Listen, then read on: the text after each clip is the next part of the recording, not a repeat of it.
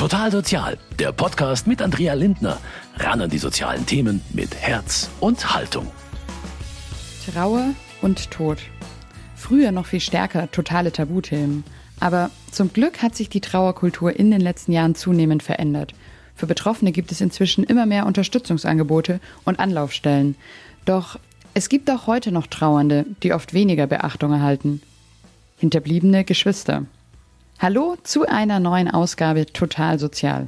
Heute geht es um das Thema Geschwistertrauer.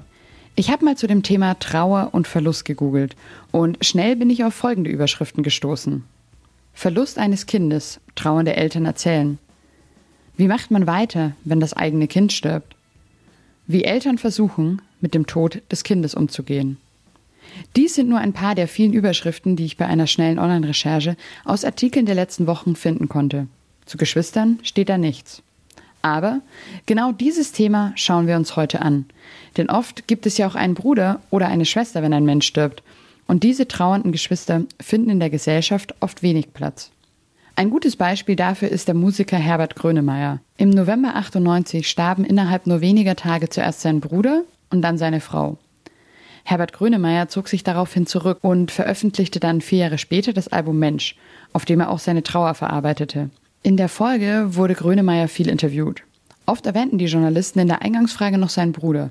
Doch im Laufe der meisten Interviews fokussierten sie sich immer mehr auf die Trauer um seine verstorbene Frau, bis der Tod des Bruders schließlich in der Öffentlichkeit nur noch eine Randnotiz war. In der heutigen Sendung möchte ich deshalb dem Thema Geschwistertrauer Platz machen. Ich selbst kann mir vermutlich gar nicht vorstellen, wie schlimm das wäre. Ich habe drei Brüder und mit diesen hatte ich alles in allem echt eine tolle Kindheit.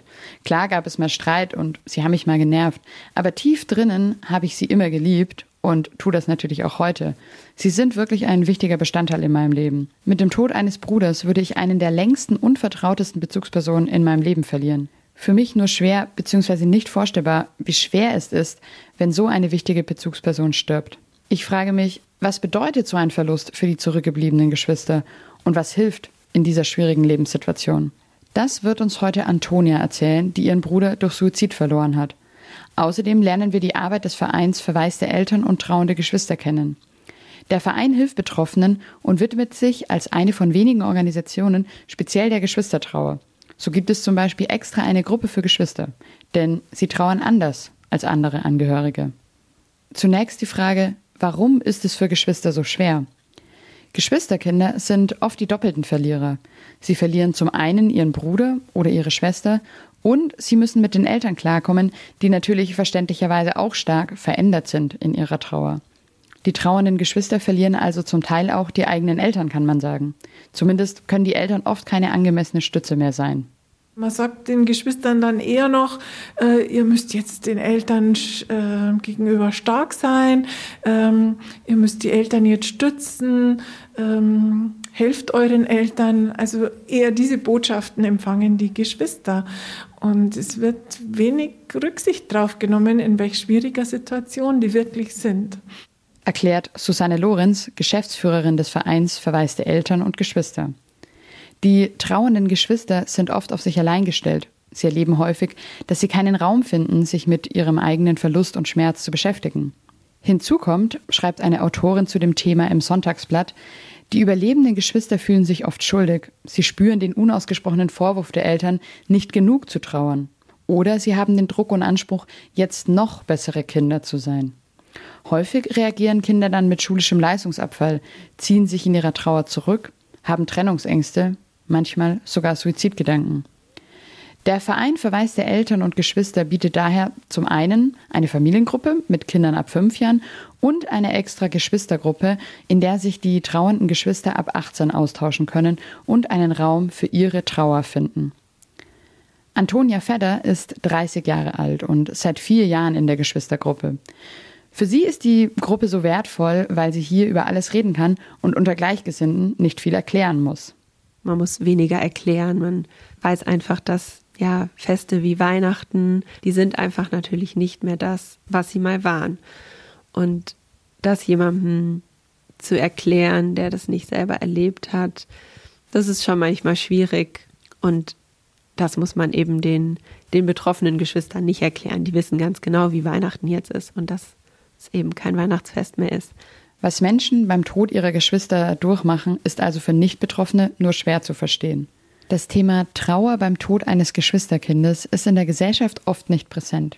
Deshalb geht Antonia Vetter inzwischen mit ihrer eigenen Geschichte recht offen um. Auch um anderen Mut zu machen. Ich treffe die heute 30-Jährige mitten in München in einem schicken Hotelzimmer. Es ist das Hotel, in dem sie arbeitet. Auf neutralem Boden, wie sie selbst sagt. Ihre blonden, schulterlangen Haare trägt sie offen. Und sie lacht und lächelt viel. Das fällt mir gleich auf. Vermutlich, weil ich es anders erwartet hätte. Am Anfang unseres Gespräches hat sie mir erstmal ihre Geschichte erzählt. Na, also vor äh, dreieinhalb Jahren jetzt ähm, ist mein kleiner Bruder ähm, durch Suizid verstorben. Ähm, er war an Depressionen erkrankt und ähm, genau, dann ähm, war es im, im September 2017. Ja, war eben das Schlimmste, was mir in meinem Leben passiert ist und bleibt wahrscheinlich auch das, das Schlimmste. Ähm, ich war damals 26, eigentlich so in der Blüte meines Lebens. Ja, bin, bin gerade eben frisch nach München gekommen, ähm, hatte hier einen tollen neuen Job angefangen und ja, wollte einfach unbeschwert und, und fröhlich wie jemand mit 26 eben ist, äh, ist leben. Und dann passiert das auf einmal und dann ist das alles, alles auf einmal ganz anders. Ja, und seitdem ähm, hat sich unser Leben ganz schön auf den Kopf gestellt. Von einem Tag auf den anderen ist nichts mehr, wie es vorher war. Der Tod des damals 23 Jahre alten Bruders reißt ein riesiges Loch in das Familienleben von Antonia. Die beiden sind sich sehr ähnlich, werden oft sogar für Zwillinge gehalten. Jetzt ist sie allein. Antonia weiß mit ihrer Trauer nicht richtig umzugehen, ist wie betäubt, erzählt sie. Also rückblickend gesehen war ähm, kann ich mich auch gar nicht mehr so richtig an diesen ersten, an die ersten Wochen und Monate erinnern. Also ich weiß, dass ich mir damals von der Arbeit eine Woche freigenommen habe ähm, und dann aber direkt wieder voll, voll angefangen habe zu arbeiten und mir das auch, auch sehr gut tat. Tatsächlich das erste Jahr habe ich das auch ähm, knallhart durchgezogen und habe viele Überstunden gemacht und habe alles andere echt weggeschoben. Und habe, glaube ich, für mich erst nach einem Jahr angefangen zu trauern und an und mit mir zu arbeiten. Man kommt auch nicht wieder zurück in sein Leben, ähm, sondern man kommt in ein neues Leben. Und das, das alte Leben ist definitiv vorbei. Und mein damals 26-jähriges, junges, ähm, unbedarftes und unbeschwertes Leben das war von einem Tag auf den anderen vorbei. Antonia musste mit einem Mal ziemlich schnell erwachsen werden. Ihr Leben hat eine drastische Wendung genommen. Sie ist für ihre Eltern da, will alles besonders gut machen, nicht zur Last fallen. Ihre eigene Trauer schiebt sie zunächst weg. Ihre Mutter wird dann auf den Verein der verwaisten Eltern und Geschwister aufmerksam und sie entdeckt auch, dass es ein spezielles Angebot für Geschwister gibt. Für Antonia wird diese Gruppe schnell zu einem Zufluchtsort. Ich bin tatsächlich nach fünf Monaten ähm, in die äh, Geschwistergruppe vom äh, Verein der verwaisten Eltern und trauenden Geschwister gekommen. Und das muss ich sagen, war für mich so das, ja, also das, was mir einfach, was mir einfach geholfen hat, weil da Gleichgesinnte waren, sehr, sehr viele Gleichgesinnte. Ich war bei, beim ersten Treffen fast ein bisschen schockiert, ähm, dass da 20 junge Menschen in meinem Alter sitzen ähm, ich hab, hatte am Anfang ein bisschen Sorge, weil es hieß, ja, das ist wie so eine Selbsthilfegruppe und puh, äh, muss man schon erstmal schlucken. Ähm, ja, wir sitzen da auch im Stuhlkreis, aber das ist alles ganz anders, wie man sich das wahrscheinlich vorstellt, weil da wird fast mehr gelacht als, als auch geweint und es, man darf einfach so sein, wie man, wie man ist, weil man auch nicht so befangen ist und Angst haben muss, dass jemand was anderes vielleicht falsch aufnimmt, sondern da hat jeder das Ähnliches erlebt und jeder hat diesen schlimmen Verlust eines Geschwisters erfahren. Und man weiß einfach, dass da alles gut aufgehoben ist und sicher ist und man irgendwo verstanden wird. Und das ist ein wahnsinnig wertvolles Gefühl. Für Antonia war der Weg in die Geschwistergruppe auch ein Weg zu sich und ihrer eigenen Trauer. Und es war für sie ein Raum, in dem sie unter Gleichgesinnten über ihre Probleme sprechen konnte. Manchmal fallen die Geschwister auch so ein bisschen, bisschen hinten rüber, weil es natürlich für die Eltern ganz, ganz furchtbar ist, wenn sie ihr eigenes Kind verlieren.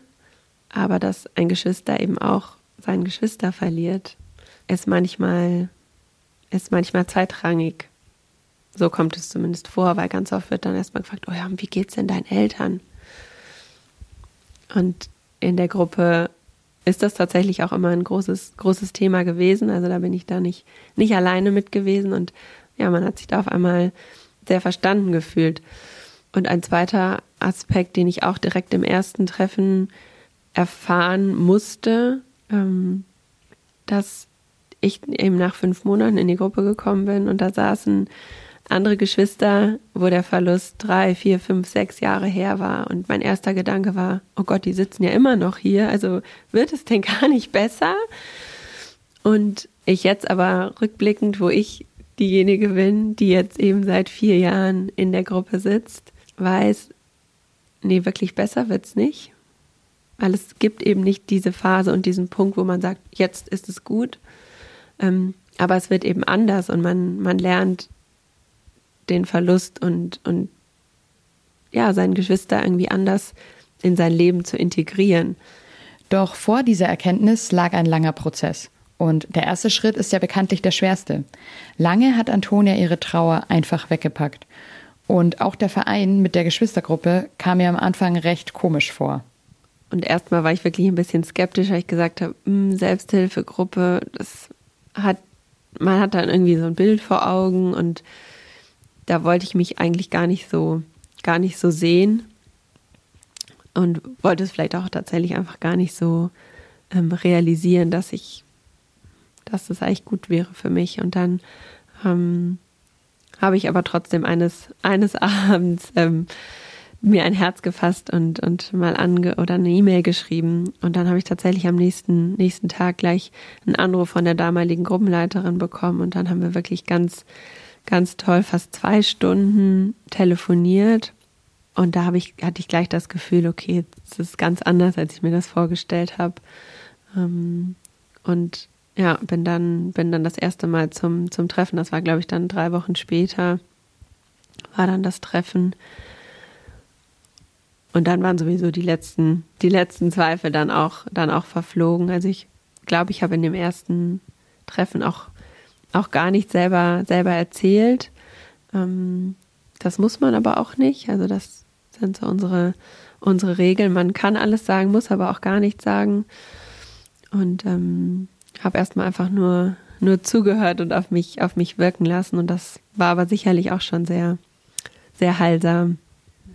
Einfach da sein. Reden, wenn einem danach ist. Zuhören, dabei sein. Das ist eine der drei Gruppenregeln. Alles ist freiwillig. Niemand muss etwas sagen. Dazu kommen noch die beiden anderen Regeln. Jeder wird in der Art und Andersartigkeit seiner Trauer angenommen und akzeptiert. Und, ganz wichtig, alles ist vertraulich. Was in der Gruppe gesagt wird, bleibt auch dort. An einem Gruppentreffen nehmen neben den beiden Gruppenleiterinnen in der Regel 10 bis 12 Betroffene teil, wobei die Teilnehmerzahl variieren kann. Die Gruppe ist bunt gemischt und der Altersdurchschnitt liegt bei 29 Jahren. Dabei ist es nicht wichtig, wie lange der Verlust des Geschwisters her ist. Bei manchen ist es erst einige Wochen, bei anderen schon Jahre. Bei dem Wort Selbsthilfegruppe kriegen viele von Ihnen bestimmt ganz bestimmte Bilder aus Filmen oder Klischees in den Kopf. Aber ist das bei der Geschwistergruppe auch so? Genau, also das, das, was man so aus den Filmen kennt, ist eigentlich nur der Stuhlkreis, der uns ähm, auch so ist, obwohl ähm, ja, und dann ist es einfach eine ähm, schon eine Runde. Jeder, jeder stellt sich mit, mit seinem Namen vor und erzählt auch kurz, wenn er mag, wen er verloren hat. Und ähm, dann darf man auch ein, auch ein Thema vorstellen, wenn man was mitgebracht hat, wenn ein was, wenn ein was beschäftigt und, und bedrückt. Mm, und dann ergibt sich tatsächlich einfach ein Gespräch und man kommt von einem aufs, aufs nächste. Jeder darf sich einbringen, erzählt, wie er es erlebt hat, was ihm vielleicht geholfen hat.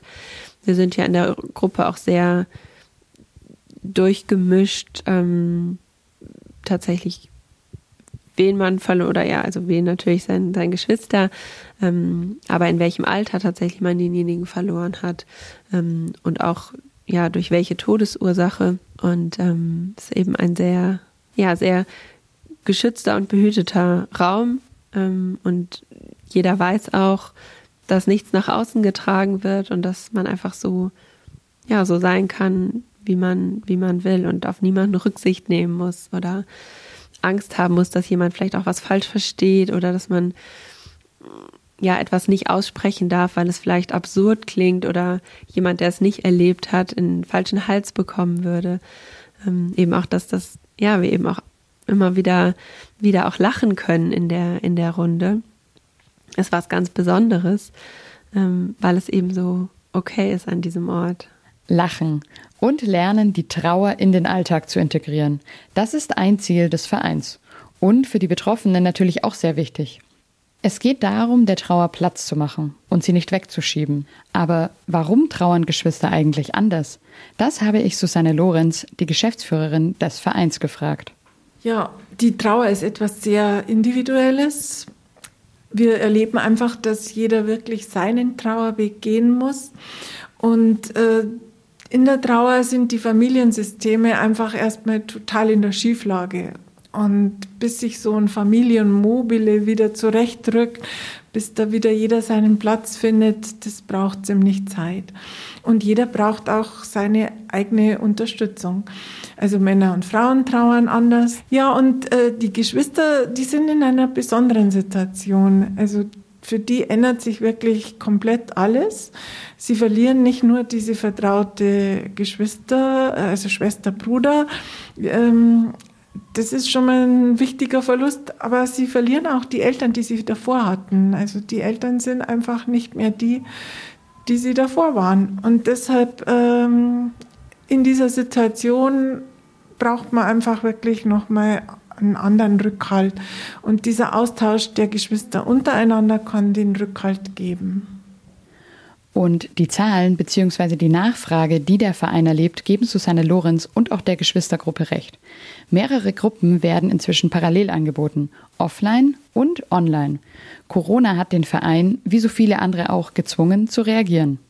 Wenn Sie mich im Januar 2020 gefragt hätten, ob Trauerbegleitung online möglich ist, hätte ich gesagt, sehr, sehr schwer, weil Trauer braucht einfach die Nähe und äh, diese Resonanz ist in einer Präsenzveranstaltung einfach was ganz anderes. Und trotzdem, es funktioniert auch online, also das haben wir jetzt äh, erlebt. Wir waren da sehr schnell. Am 15. März vergangenen Jahres kam ja dieser Lockdown. Am 26. März ist unsere erste Online-Gruppe gestartet. Ähm, und wir haben jetzt also wirklich das ausgebaut und natürlich gab es durch Corona da einfach einen Push. Also das hat uns ja einfach aufgezwungen, uns da schneller zu entwickeln und anzupassen. Und für viele ist es ein gutes, eine gute Möglichkeit, ein zusätzliches Medium. Äh, es, wir erreichen dadurch natürlich auch äh, Geschwister, die einfach gerade vielleicht im Ausland sitzen. Da nehmen welche aus England oder Singapur teil. Das hat man jetzt schon. Und ähm, Anders äh, wäre halt da jetzt überhaupt nichts an Angeboten. Aber es ersetzt trotzdem nicht so ganz diese persönlichen Treffen, die auch stattfinden. Und für manche ist das einfach das Wichtigste.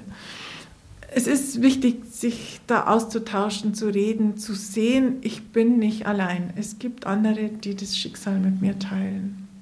Die Nachfrage ist also groß aber zeigt auch einmal mehr, dass es für die Trauer der Geschwister in der Gesellschaft kaum Platz gibt. Warum das so ist, kann sich Susanne Lorenz auch nur schwer erklären.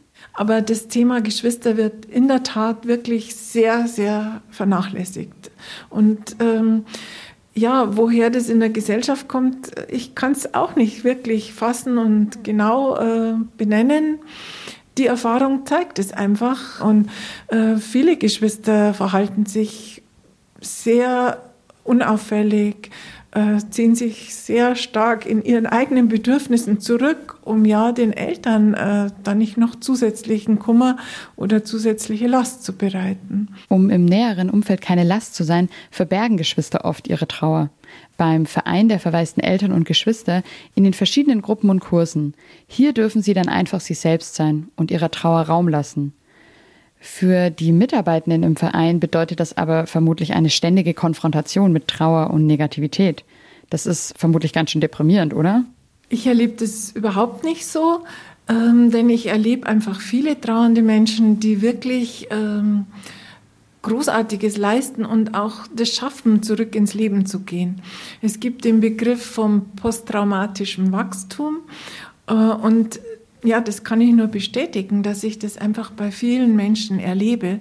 Und gerade unsere Trauerbegleiter, die ja in der Regel alle selbst Betroffene sind, äh, sind so tolle äh, Vorbilder und Leuchttürme, ähm, die einfach beweisen, äh, dass man aus diesem schweren Schicksal auch gestärkt und äh, mit einer ganz anderen Tiefe äh, oft weiter ins Leben geht das äh, ist etwas, also eine Erfahrung, die mir einfach sehr viel Kraft gibt.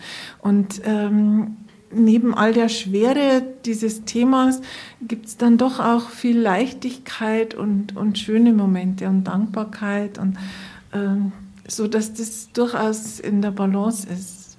Auch Antonia Fedders ist durch die Geschwistergruppe sehr stark gewachsen, hat gelernt, wie sie mit ihrer Trauer umgehen kann und wie sie ihren Bruder anders in ihr Leben integrieren kann. Sie will anderen jetzt dabei helfen, auch diesen Weg zu gehen. Sie lässt sich seit Anfang des Jahres zur Trauerbegleiterin ausbilden. Also ich mache die, die Trauerbegleiterausbildung jetzt über den äh, Verein der verwaisten Eltern und Geschwister in Zusammenarbeit mit der Caritas. Und ähm, wir sind ein sehr gemischter Kurs dieses Mal. Oder grundsätzlich, glaube ich, sind das immer sehr, sehr gemischte Kurse. Es sind ähm, Betroffene dabei, ähm, als auch beziehungsweise betroffen ist letztendlich jeder, weil jeder hat äh, irgendeine Trauererfahrung in seinem Leben schon machen müssen. Ähm, aber eben Betroffene sind jetzt eben beim, beim Verein der verwaisten Eltern und Geschwister eben die, ähm, die Eltern oder Geschwister. Ähm, aber tatsächlich auch, äh, also zwei, drei sind auch tatsächlich dabei, die es einfach aus persönlichem Interesse und persönliche Weiterbildung ähm, nochmal nutzen wollen. Antonia ist froh, dass sie die Ausbildung jetzt beginnen konnte, denn die Plätze sind recht begehrt. Vielleicht auch ein Zeichen dafür, dass das Thema Trauer in den letzten Jahren an Bedeutung gewonnen hat in der Gesellschaft. Für Antonia geht es nach der Ausbildung erst einmal darum, den Verein zu unterstützen. Genau, ja, sicherlich am, am Anfang ähm, mich nochmal mehr im, im Verein ähm, auch einbringen zu können, die, die Geschwistergruppe ähm, auch zu, zu unterstützen als, ähm, als Gruppenleitung, dass man da, ähm, da vielleicht auch noch mehr, mehr Gruppen einfach anbieten kann, ähm, da der Bedarf ja, der da ist. Eben auch die ja, junge Menschen, die eigentlich mitten, mitten im Leben stehen, ja, gerecht zu, gerecht zu treffen und ähm, da vielleicht auch so ein bisschen trotzdem das Ganze mit, mit Lebendigkeit zu füllen und das nicht zu, zu trocken und zu verstaubt und zu, zu grau alles zu sehen, weil so ist es, ist das Leben ja nicht und man kann sicherlich auch die, die Trauer eben in ein bisschen Farbe tunken, ähm, weil einem das, glaube ich, glaube ich, gut hilft, die Trauer so zu, zu integrieren und einzubinden in das neue Leben. Denn die Trauer ins eigene Leben zu integrieren ist wichtig. Das war eine der größten Lektionen für Antonia. Die Trauer zulassen, ihr Raum geben und manchmal auch mit ihr sprechen, so komisch das klingen mag. Und mittlerweile hat aber eben die, die Trauer ihren Platz bei mir und kriegt ihren Raum. Manchmal, wenn sie unpassend kommt, ähm, kann man auch mit ihr sprechen und sagen, hey du, ich stehe jetzt gerade mitten in der U-Bahn, ich mag jetzt eigentlich gerade nicht losheulen.